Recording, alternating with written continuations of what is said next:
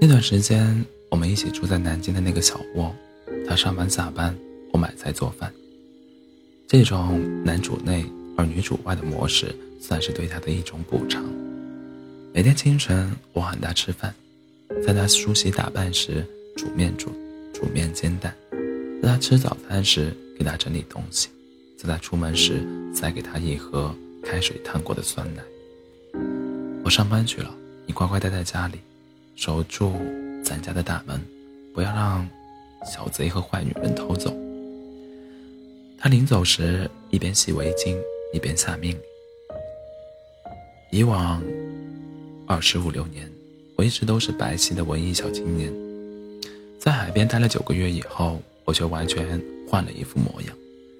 即便我穿上体面的衣裳，做了工整的发型，但几天以后，衣裳变得皱巴巴，发型也乱糟糟了。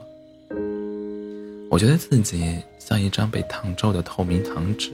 再也烫不平了。最让我无法接受的是，回到正常的人类文明社会，我才发现自己的肤色与周围的同龄人明显区分开来。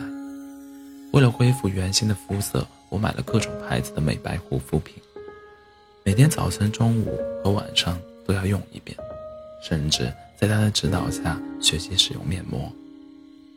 可是海边滩涂的紫外线辐射比城市。高出数倍，咸海风侵袭下的肌肤就像封腊肉一样，那些措施几乎不起一点作用。我之所以那么焦躁，是因为他的父母又在给他介绍对象，我年底必须去拜会一趟，让他们认可我这个女婿。当我把内心的忧虑告诉林一瑶，他毫不在乎地安慰道：“没事的呀，我就说你是为了养我才去闯的。”他们不会为难你的。他这样一说，我才稍微安心下来。尽管入职不到四个月，林瑶与单位的同事已经相处融洽。公司年会开办之际，领导亲自提出要他带我一同出席。但我远离城市太久，面对这种场合极其陌生，不免有些抗拒。林瑶。则坚持劝道：“别人已经邀请了，怎么可以不去？而且你这次露一下面，我的日子也消停一些。”我明白他的具体所指。公司里寂寞的小青年和好事的大妈已经让他烦恼不堪。他带我去新街口，精心挑选一套黑色西服，分毫不差，恰好合身，如同量身定制一般。而他在一家外贸小店挑了一件米色的长款修身风衣，清新自然，衬托出窈窕的身材，价格却仅是我那套西服的四分之一。我颇为不悦地低声问道：“你怕我钱不够吗？干嘛不挑一件更好看的？干嘛不挑一件更好的？”他不以为然地反问：“不好看吗？好看，可是……”可是太便宜是吗？他左右打量着落地镜里的自己，说：“你们男人嘛，不太给自己添置衣裳，就得高档体面一些；而女人呢，一年四季的衣裳都更新的很快，既要物美又要价廉，到外贸店来淘货再好不过了。你看这件风衣，换个标，挂到大商场的货架上，就算再加一个零。”都有人买的。他越是坦然自若，我越是愧疚万分，宁愿他不是这样体贴入微，而是理直气壮地向我索要商场柜台里的东西。在他最美丽的芳华岁月，我亏欠他太多，只能在余生倾尽所有力气，假意补偿。过来，他将我拉到落地镜面前，两人并肩站在一起。嗯真好，有点像婚纱照。他满意的点头，而又，而后又抬头看一眼，疑惑的问道：“你的头发怎么又乱了？”那天他公司的年会还算热闹，上上下下一百多号人，当他挽着我的臂膀出现在大厅门口，附近的出席者，出席者一下子安静下来。他不太习惯这样的关注，将我拉到一个偏僻的角落坐下来。尽管如此，还是有人不时地往这边观望，似乎有个消有某个消息在他们中间传递着。这也难怪，像这样一个高学历又漂亮的女同事，不接受任何示好或者表白，只用一句“已经有男朋友了”来搪塞一切，别人自然而然会猜想她的男朋友会是怎样的人。如今，我终于出现了，当然。会像马戏团的猴子一样遭到围观。年会的节目都是单位各部门的员工表演的，极其滑稽搞笑之能。连平日里严肃的大领导都上台唱一首八九十年代的老歌：“爱情这杯酒啊，谁喝都会醉。”林瑶依偎在我的身旁，笑嘻嘻地看着表演，气氛气氛极好时，再举起塑料。塑料小巴掌，啪啪两下，不时有女同事热情地凑过来，先与他打招呼，再对我点头致意，问道：“这是你男朋友呀？”“是呀。”他爽快地承认，顺手抱住我的胳膊。“听说你们高中时就开始谈了，很羡慕呢。”对方无不恭维的样子，目光却盯着我的面庞，不免有点失礼。林瑶却坦然的说道：“肤色很黑，是吧？”“嗯，有点，还好了。”他调侃道：“想走古古天乐路线来着，不小心走歪了，走成奥巴马了。”我也跟着自嘲。陆续又有几个男同事从旁边经过，都是斯文白皙的青年青年才俊，他们显然比女同事谨慎得多。只是一带而过的打一声招呼，似乎不愿多停留一秒。其中一个，我甚至可以猜想得出来，他曾经在七夕节给林瑶送过礼物。眼镜片儿小的像两像两指甲盖。林瑶这样描述：“等会儿咱们咱部门去吃涮羊肉，一起去吧。”他主动发出邀请，又观望四周，故作神秘地说。咱们老大请客。林瑶点头答应道：“好的。”我不太想去。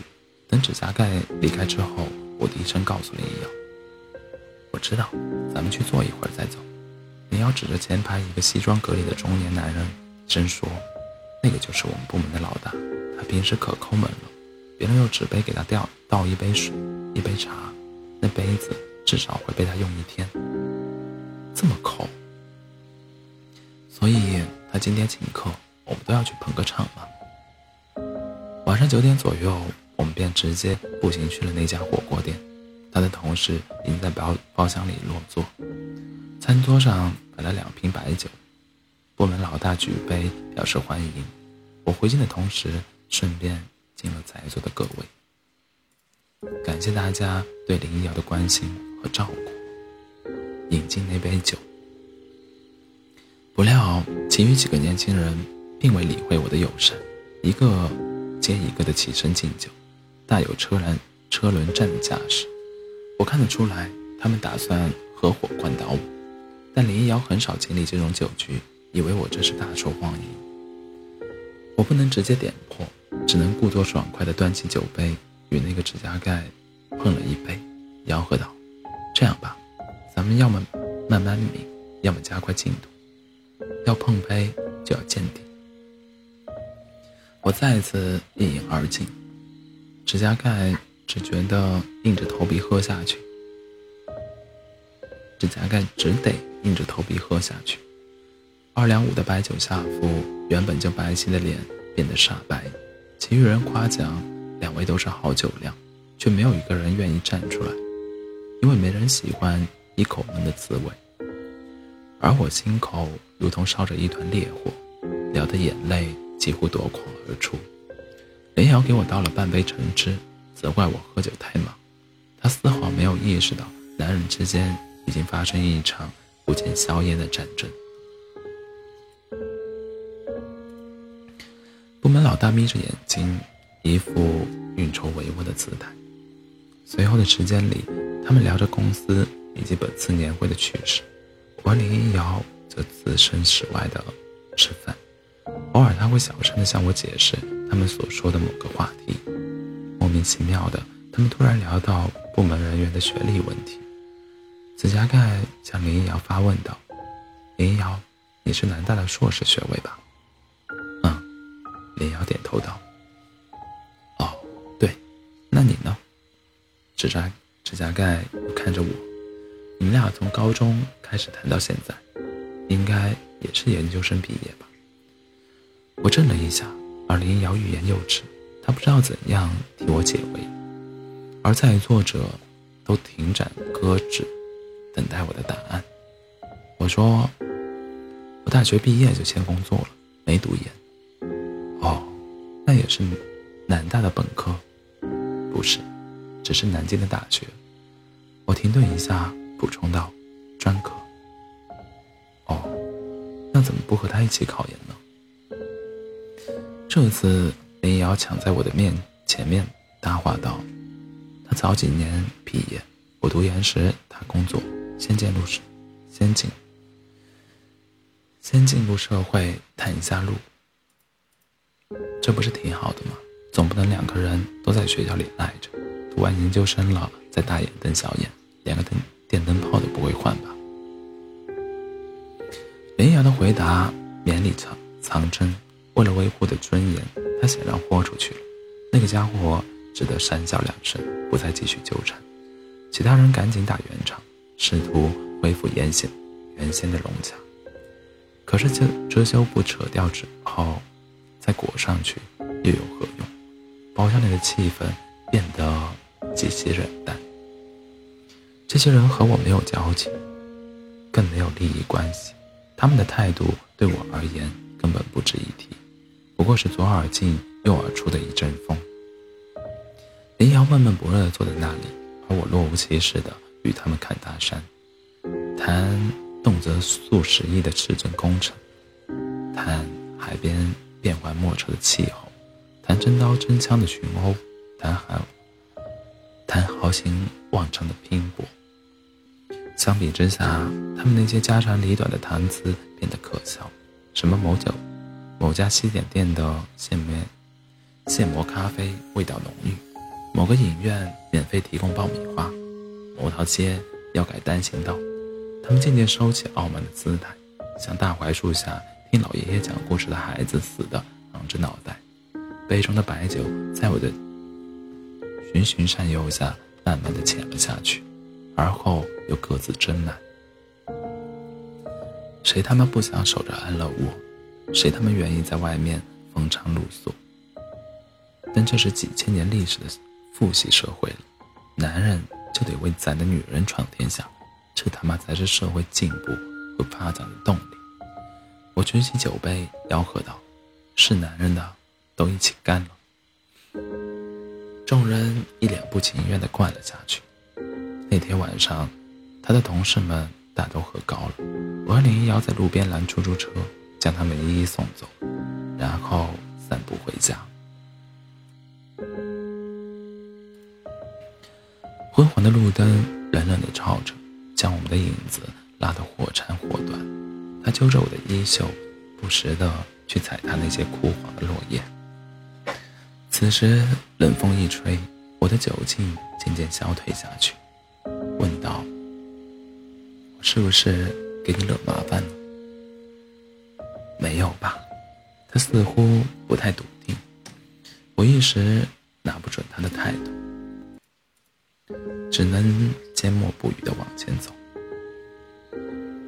我没有不高兴，仿佛猜透我的心思似的，他又挽住了胳膊。以前吧，我们像两个怂怂孩子似的，挤公交车时都不好意思抢座。现在终于不再逆来顺受，也挺好的。我只能在心底叹一声：人性本善，不过是中学课本里的可笑言论。人们终究欺善怕恶。我今晚若是夹着尾巴做人，这些所谓的都市白领，非但不会接受我的友善，反而彻底将我看清。林瑶从此也难逃无聊的纠缠，这兴许算得上一次胜利。可是世界那么大，千人万象，光怪陆离，一次意气风发的强出头，岂能抗衡这个让人不得不逆来顺受的事呢？我们俩明年能结婚吗？他突然问道。我抚摸他柔顺的长发，说：“我恨不得明天。”南年南京那年的冬季似乎格外的冷，寒风从天桥上横贯而过，金属栏杆发出嗡嗡的震颤。我与林一瑶相互依偎着，穿越这座城市的茫茫夜色。多年之前，我们一路颠簸九个多小时，去了一趟烟台的金沙滩，终于圆了多年的大海梦。冬天的海边异常冷清，见不到几个人影，空气里满是潮湿的水雾，耳边满是潮水涌动的哗哗声响，远处依稀可见几处狭长的礁岛。我们踩着细软潮湿的沙滩，漫无目的地走着。偶尔潮水突然涌到脚边，他会慢悠悠的后退，就像避让一个故意挑衅的幼童。走累的时候，我们便坐在海滩上，一艘搁浅废弃的小艇上歇息。他的鼻尖，他的鼻尖冻得通红，长发被海风吹得凌乱，却依然一动不动地遥望远方。长这么大。视野第一次这么开阔，他说：“嗯。”我左右看了一眼，遗憾地说：“就是来的不是时候，一个人都没有。”他一本正经地说：“当然没人了，我们不是花了一百万包场了吗？”我心领神会的笑起来。他扭头看着我说：“其实我有很多愿望。”看海只是其中一个，比如呢？比如去装修一的一间房子，去听随便谁的演唱会，去普陀山拜佛。只要是曾经羡慕和憧憬过的事情，都希望趁年轻的时候和你一起去实现。今天不就实现了一个了吗？我们在烟台待了三天，返程时，春运已经开始，乘坐的那辆长途大巴硬是在高速公路上堵了十五个小时。林瑶的颈椎有些旧疾，不能长时间久坐，我只能每隔一段时间给他捏一捏，愧疚地说：“早知道这样，我就订机票算了。”沿途的也是风景呀。他拉开窗帘往外望去。然而，那轮红日早已西沉，只能依稀看见田野、丘陵的模糊轮廓。冬季的夜晚总是来的那么仓促。大年二十七夜的上午，我拎着礼物登门拜访：一盒铁观音茶叶，几瓶天之蓝，还有我家自造、自造的十几斤牛肉香肠。大一那年的暑假，林瑶的父母都去外地出差了，她一个人在家吃泡面，吃的反胃。我搭车去给她做了一顿晚餐：白米饭、小葱炖鸡蛋、葱叶炒鸡丁、冬瓜。然后我踩着他的自行车回家。尽管我对他家的地址轻车熟路，甚至连厨房的摆设。都记忆犹犹新，但林一瑶还是故意在电话里向我描述路线，假装我从未去过他家，因为他研一时才向父母告知我的存在，声称是大学以后才在一起的。